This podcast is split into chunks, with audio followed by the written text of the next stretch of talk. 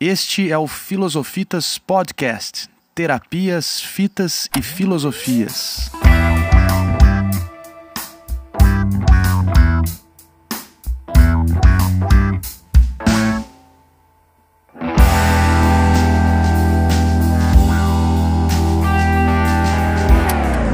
Bom dia, boa tarde, boa noite.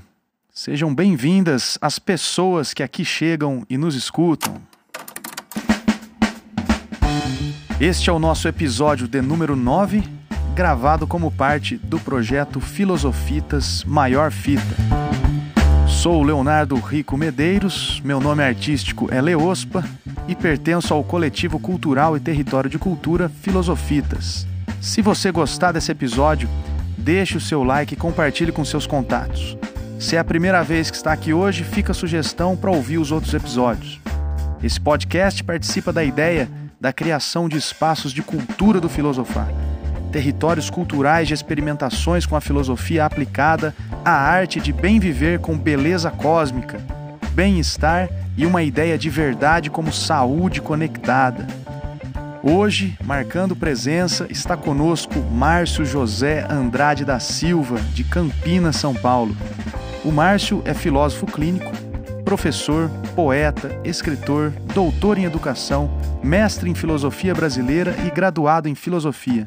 Além disso, é amante de Beatles e de cinema. No site do Filosofitas, atua como escritor no Filosofadas e também aparece como um dos profissionais que oferece atendimento clínico na proposta dos encontros particulares de filosofia.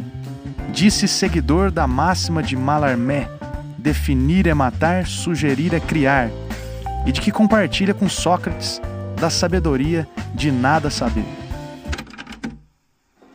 Fridas e Frodos. Num primeiro momento, esses nomes me remetem a figuras díspares, né? Uma é deste mundo e o outro ficcional. Um real e o outro fantasia. Mas aí você repara no título, vê que eles não estão no, no singular, né? Estão no plural. Ou seja, ambos estão contidos ali. Dois em um. Realidade e ficção, arte e aventura. Meu mundo exterior e meu mundo interior. Tudo junto. Mas o que, que é o quê? Isso daí eu não sei dizer.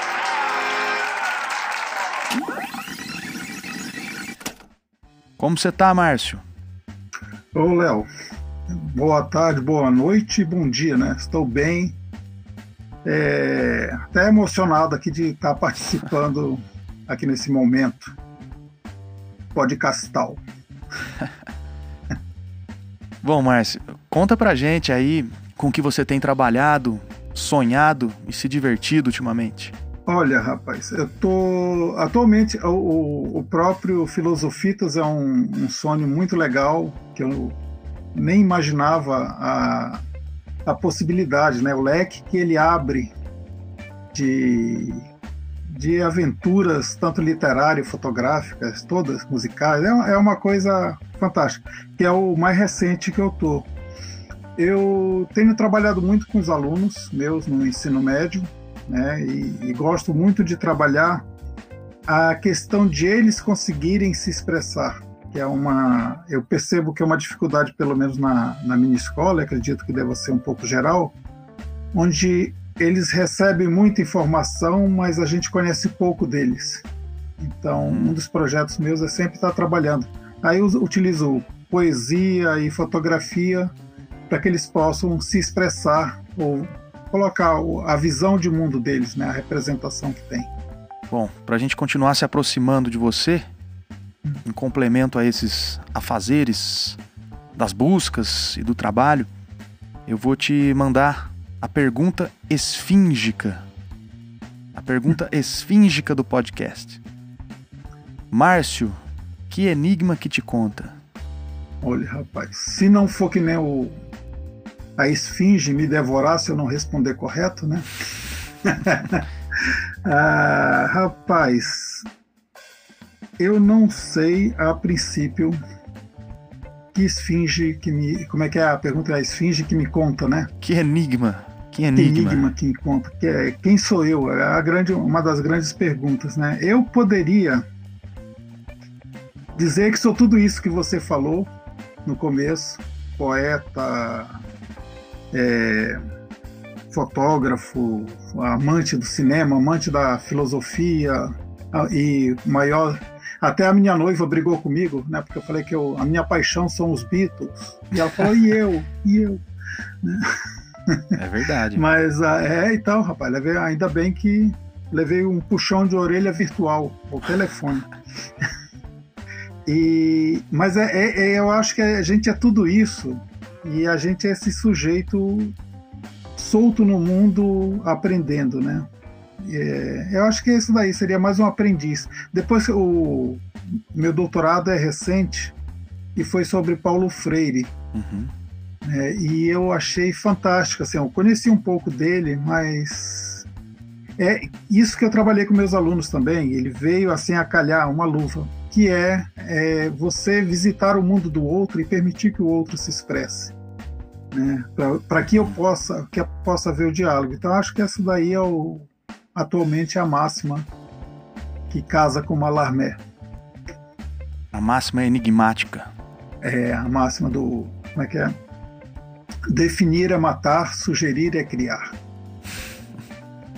Essa daí é uma coisa até interessante que eu, que eu gosto do Malamé, só para complementar, porque junta um pouco até o Krishnamurti também, porque o Krishnamurti falava assim: se você busca a verdade, é, é, é, bem resumido aqui. Se você busca a verdade, você já perdeu. Né? Porque você sabe o que você está procurando, então você já definiu o que você quer encontrar. Você pode até encontrar a verdade como ela é, mas como você definiu o objeto que você está procurando, então provavelmente você não vai encontrar. Então você tem que estar preparado para que é para que quando acontecer você esteja pronto para para a verdade no caso, né? Então assim a definição é que ele fala, a definição você mata vou procurar isso, vou atrás disso. Então você matou a busca. Agora, se você sugerir, aí a coisa, a, a, o leque se amplia do conhecimento. A sugestão e o enigma. É. Bom, nesse podcast a gente tem conversado com pessoas que trabalham com educação, terapia, arte e cultura. Você, além de ser um trabalhador de todas essas áreas, é um ser singular que traz experiências igualmente singulares e exclusivas. A ideia é que o ouvir você possa, dentre outras coisas, né, ser um treino de escuta, um exercício de contato com seus devaneios existenciais. Devaneios e histórias de alguém que é diferente e mais ou menos semelhante a cada um de nós que estamos escutando. Nesse sentido, eu vou começar a te apresentar os mesmos questionamentos que colocamos para todos que vão passando por aqui. Vamos falar sobre filosofitas, sobre fitas, sobre filosofias e sobre terapias. Beleza? Beleza. A primeira questão é a seguinte: O que o nome filosofitas te conta ou te comunica? Tá. Eu gosto muito de pegar as palavras e dissecando elas, né? Que nem a gente pega a filosofia, é o amante da sabedoria. O filosofitas, a primeira coisa que me chama a atenção, me chamou a atenção foi a palavra fitas. Uhum. Né, que aí me, me remeteu a um, quando a gente começou, quando eu comecei, na verdade, com essa paixão com a música, o grande a grande sacada nossa era ter uma fita cassete, porque ali a gente conseguia colocar mais do que um LP para ouvir. Né? E nisso daí eu, a, eu tenho uma coleção imensa aqui de filosofia. E a filosofia, então, o filo, né, o amigo da fita, né? Aí eu falei, pô, sou eu mesmo.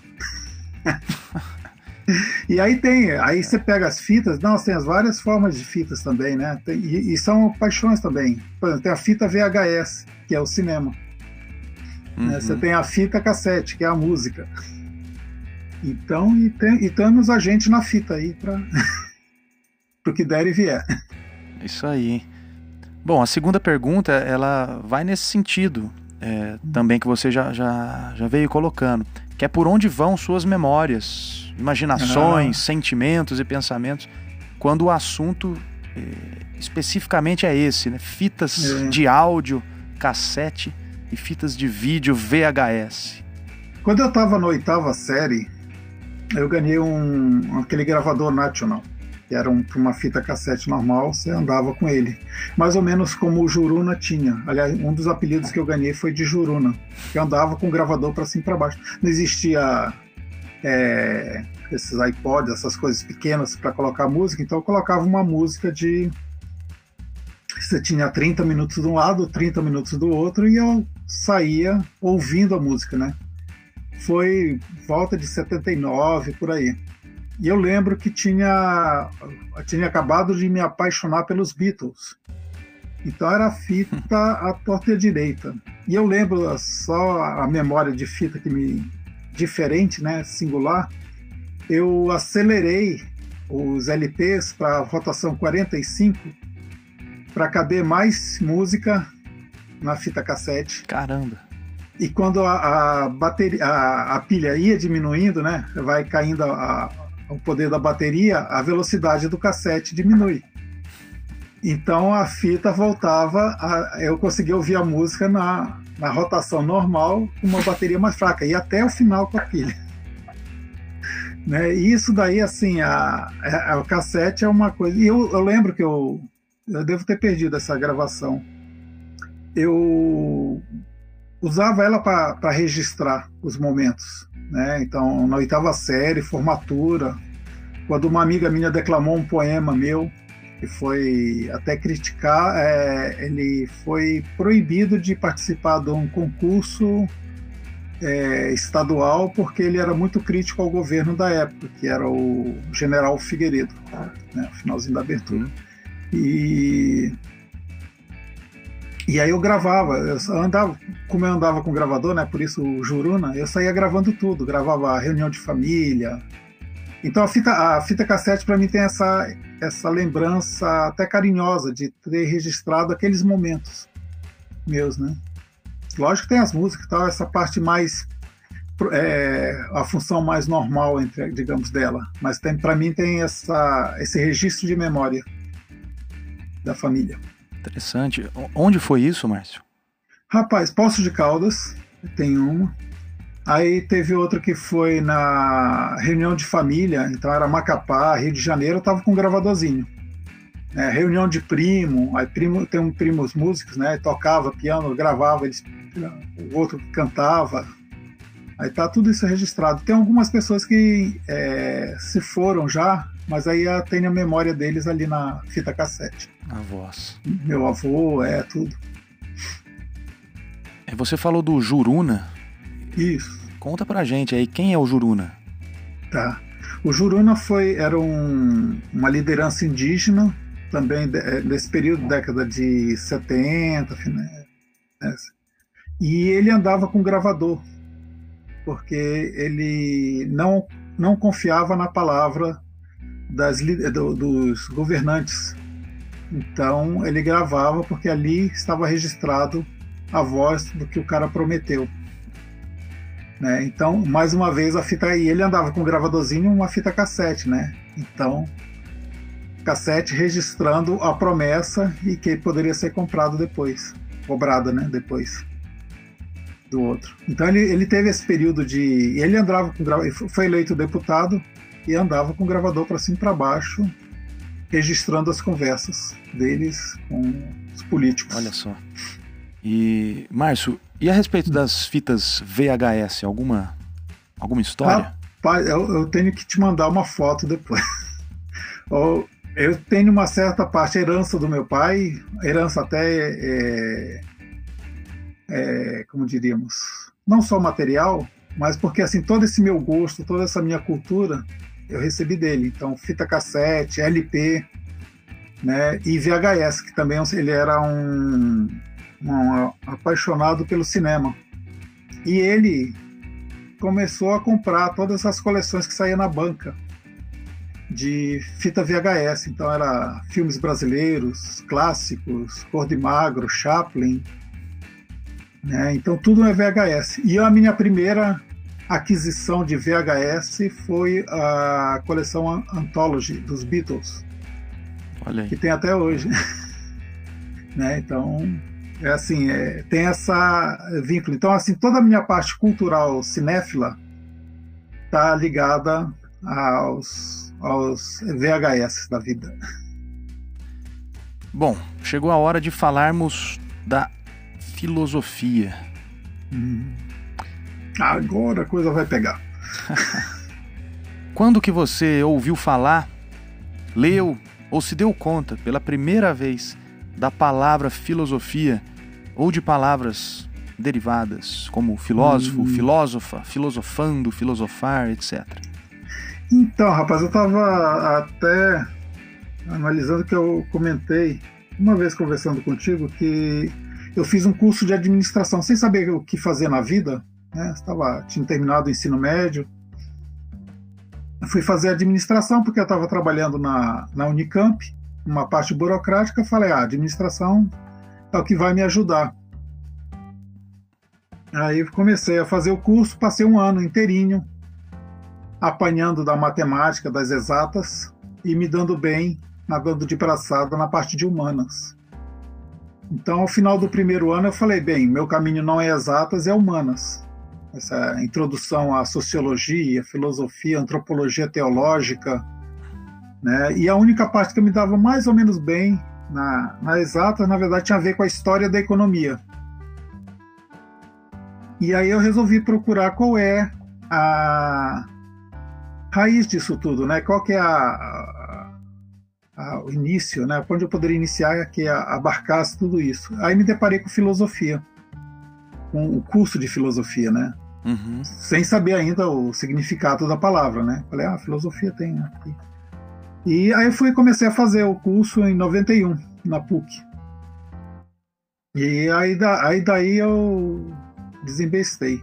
Mas dia desse eu estava mexendo na, na, nas minhas poesias antigas eu comecei a escrever em 76, eu estava com 10 anos quando eu comecei a fazer hum. poesia e tal.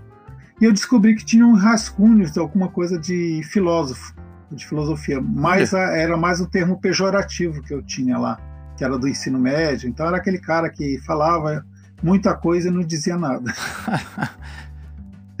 né? Isso aí na, no ensino médio, né? Depois a gente confirmou isso. Então você teve esse contato, eh, já escreveu inclusive essa palavra aí, a filosofia. Ah, você escreveu sim. filosofia no sentido é. pejorativo.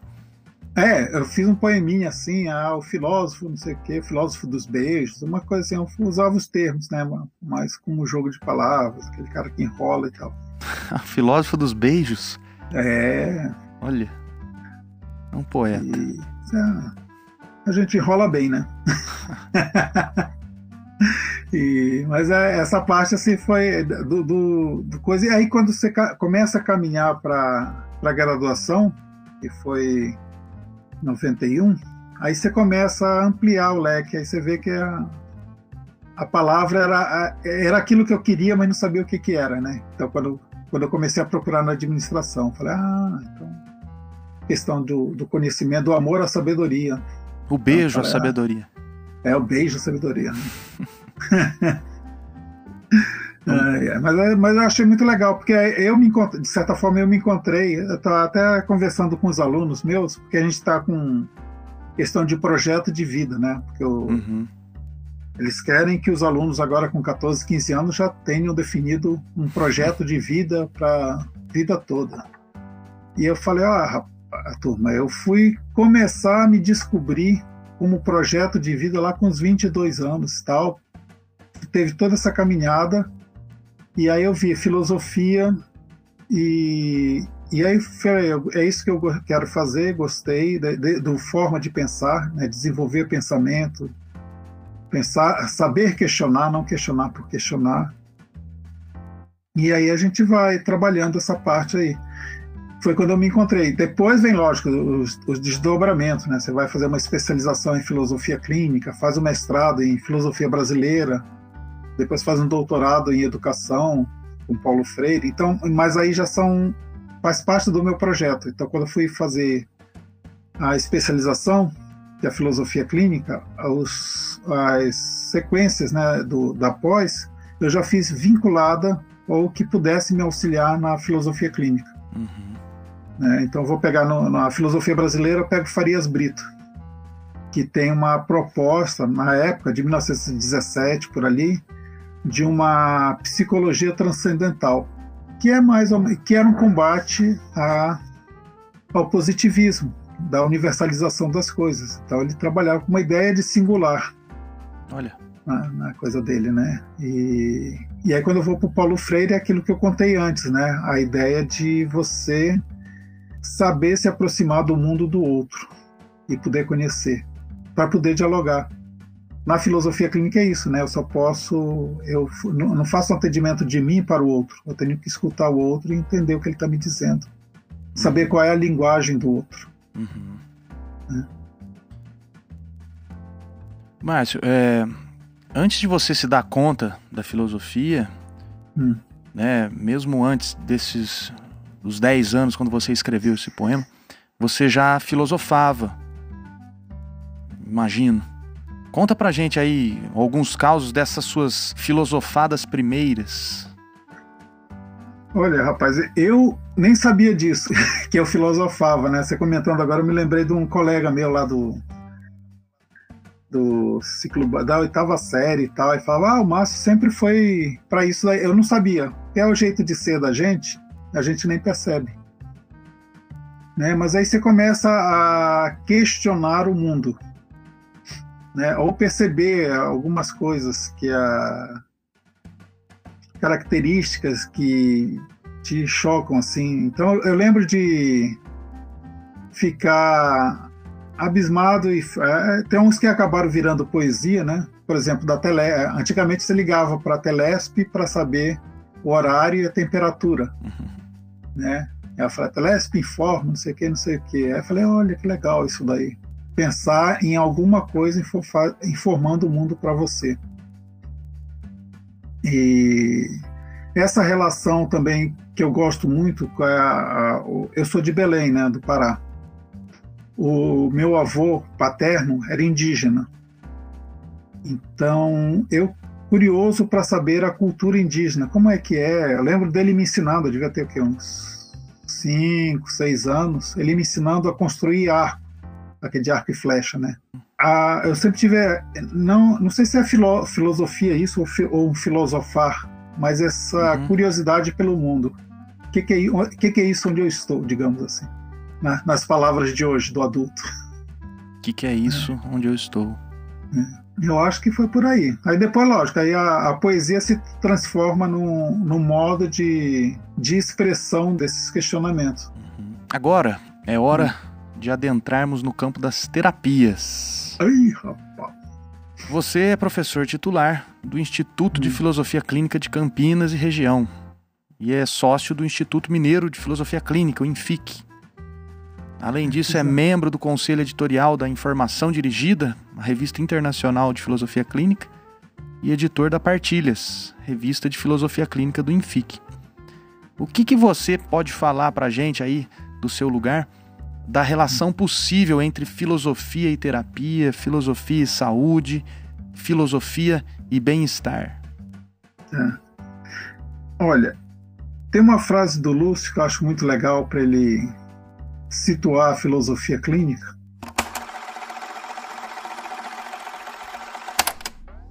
Lúcio Pachter, natural de Porto Alegre, Rio Grande do Sul nascido em 8 de julho de 1962, em família cujos membros, em grande parte, exerciam e exercem a medicina. Filósofo formado pela Faculdade de Filosofia Nossa Senhora da Imaculada Conceição, atualmente ligada à PUC do Rio Grande do Sul. É professor e o sistematizador da área de conhecimento e escola brasileira, hoje conhecida como filosofia clínica. Que fita!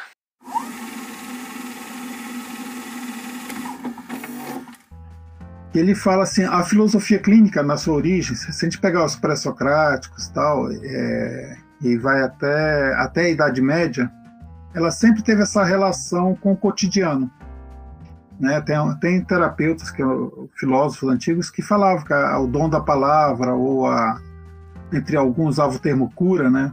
de alguns problemas, utilizando essa filosofia ou pensando sobre. O Lúcio fala que na Idade Média a filosofia é afastada, ela se enclausura, ou a igreja enclausura a filosofia, pelo menos no mundo ocidental. E aí a, a, o filósofo meio que perde essa relação com o mundo, ela se torna algo mais teológico.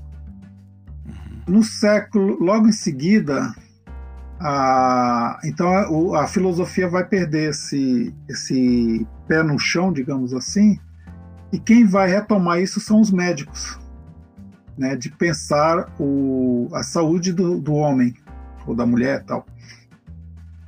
E aí vem surgem as psicoterapias, ou psicanálise, tal, tal, tal, que é um viés médico de cuidar da alma, porque você pegar a palavra psi é alma, que é do grego, né? Então tinha os, os terapeutas anteriormente. E eu acho que, na verdade, o que a gente faz, não desmerecendo nem querendo é, dizer que, não, que eles não fazem o trabalho correto, assim, a gente está é, retomando a um trabalho nosso, que é cuidar da existência do ser humano. Porque você pode ter doenças, lógico, que vai ser tratada com a base de medicamentos ou da fala. Isso daí depende de cada um. E a gente cuida também dessas questões existenciais. E eu acho que é, é o, existe lugar para todos. E o, o quando eu estava falando do Lúcio, né? Então ele fala isso daqui. Na verdade, o que a gente está fazendo agora é o que se fazia anteriormente, uhum. né? Do diálogo do terapeuta, do filósofo com o pessoal não filósofo e para dialogar. Tem, acho que até um livro do Yves Leloup, que ele fala os primeiros terapeutas. Ele se reporta a essa turma toda antes do Sócrates. Eu não conhecia não, Yves Leloup. Yves Leloup. Bom, estamos aí chegando ao momento final do programa. E neste momento uhum. final a gente costuma ler um trecho de um livro da filosofia clínica, da filosofia aplicada ou do aconselhamento filosófico e solicitar para a pessoa convidada que comente sobre o trecho. Ou então, a gente faz alguma pergunta relacionada àquele trecho. Você é filósofo clínico e tem trabalhos escritos sobre a filosofia clínica, inclusive no episódio número 2, com o poeta Vinícius Gomes, a gente leu o trecho de um texto seu sobre o submodo expressividade. No site do Filosofitas, você também se apresenta como um latifundiário virtual, por ter um sítio né, um site sobre a uhum. sétima arte, o filosofiacinema.com. Esse seu envolvimento com o cinema resultou em um livro, em coautoria com a Olga Hack, chamado Filosofia Clínica e Cinema. E esse livro foi vencedor de um Prêmio Nacional de Filosofia na Itália em 2015. Você pode falar um pouco desse trabalho? E se quiser, tá. e se quiser até ler um trecho dele, comentar tá. o que achar interessante com a gente enfim. Tá certo. Esse daqui é um, o, o, Filosofia Clínica e Cinema, na verdade ele surge bem antes de quando ele foi publicado, né, antes desse daí, que eu estava fazendo um trabalho dessa paixão com cinema. O primeiro livro do Lúcio, o Propedêutica, quem tem a primeira versão, ao final o Lúcio colocou um bocado de uma lista de filmes. Uhum. Foi um, um, dos motivos de eu fazer filosofia clínica também, foi essa, esse chamariz que o Lúcio colocou, né? E e aí eu comecei a trabalhar, falei, olha que interessante, o Lúcio trabalha com isso, é, é, há uma possibilidade de, de aproximar cinema e filosofia clínica. Então, estava elaborando. E a Olga, que eu não, não conhecia ela na época, ela também começou a trabalhar em Brasília com cinema e filosofia clínica. Olha. E eu, tem um certo momento da, da vida que ela me liga, fala, ah, estou querendo fazer uma oficina, eu vi que você tem isso aí. E aí a gente começa a elaborar. Na verdade, esse livro originalmente era um curso que a gente apresentou à universidade. Como a gente foi trabalhando, elaborando e tal, aí acabamos transformando num, nesse volume. É um volume introdutório à filosofia clínica. Né? Então a gente quer ensinar a filosofia clínica utilizando o cinema. Que eu até brinco que é o único partilhante que não muda a fala, né? Você pegar o personagem, ele vai falar sempre a mesma coisa, porque é um cinema. já está gravado e tal.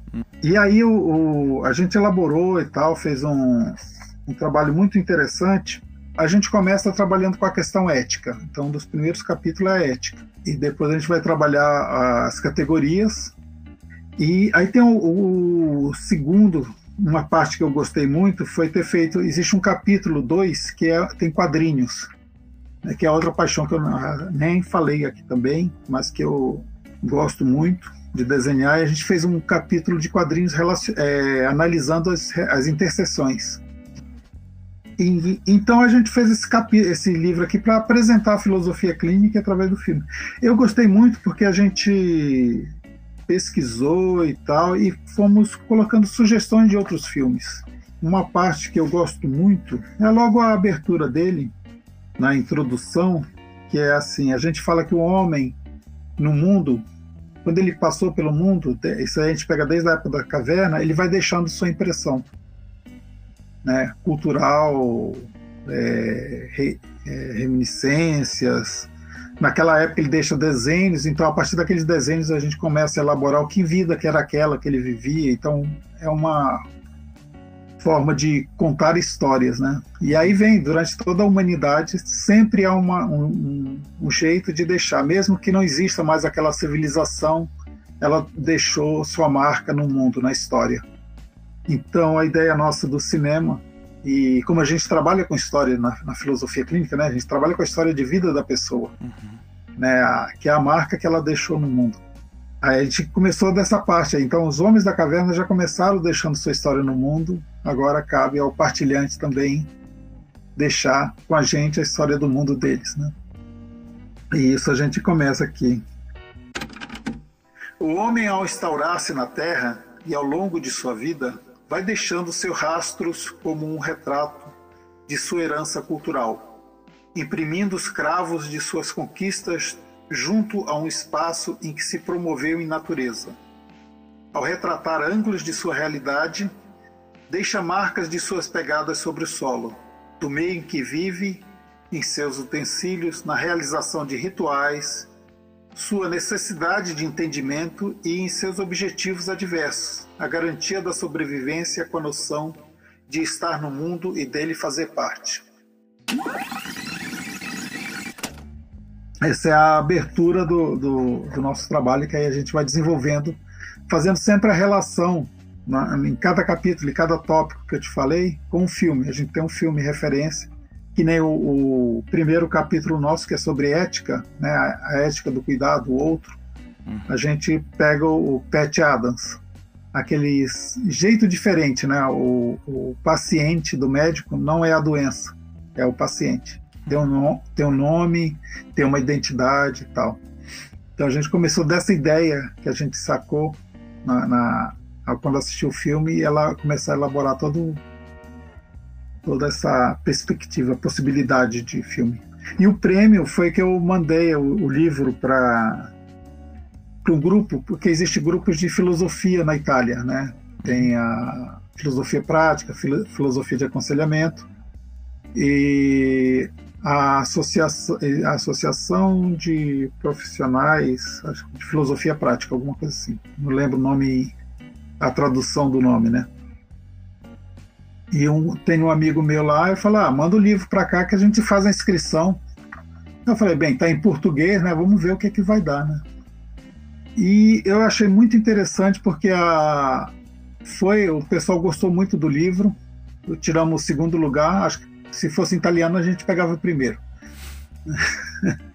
e a gente foi premiado. Gostei. Achei, fiquei muito surpreso com isso mesmo. Foi muito uma coisa muito boa. Primeiro livro você já ganha um prêmio, né? Então. E ainda falando sobre cinema e filosofia clínica. Isso. em português na Itália. Falei pronto. Tá feito. Que fita, hein? É, você viu? Maior fita. Mó fita. Sigam a gente lá no arroba filosofitas1 no Instagram, arroba filosofitas no Facebook, nosso canal no YouTube e o nosso site www.filosofitas.com.br. Valeu, Márcio. Muito obrigado. Valeu, Léo. Valeu, Rômulo. Muito obrigado. Um abraço a todos que nos ouviram, que vão nos ouvir. Até a próxima. Obrigado a vocês, pessoas que nos ouvem, alimentando, integrando e transformando as vozes coletivas do Filosofitas. Até a próxima. Valeu. Isso aí, cara.